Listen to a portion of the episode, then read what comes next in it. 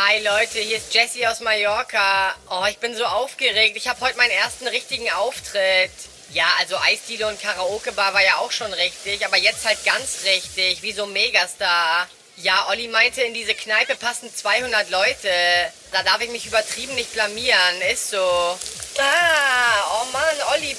Oder was? Was spritzt du mich denn nass? Ein bisschen Spaß, meine Liebe. Kannst du nicht den ganzen Tag den Text lernen? Oh, hör auf, ich denke an nichts anderes mehr. Ja, dann lass doch mal den Refrain hören. Ja, okay.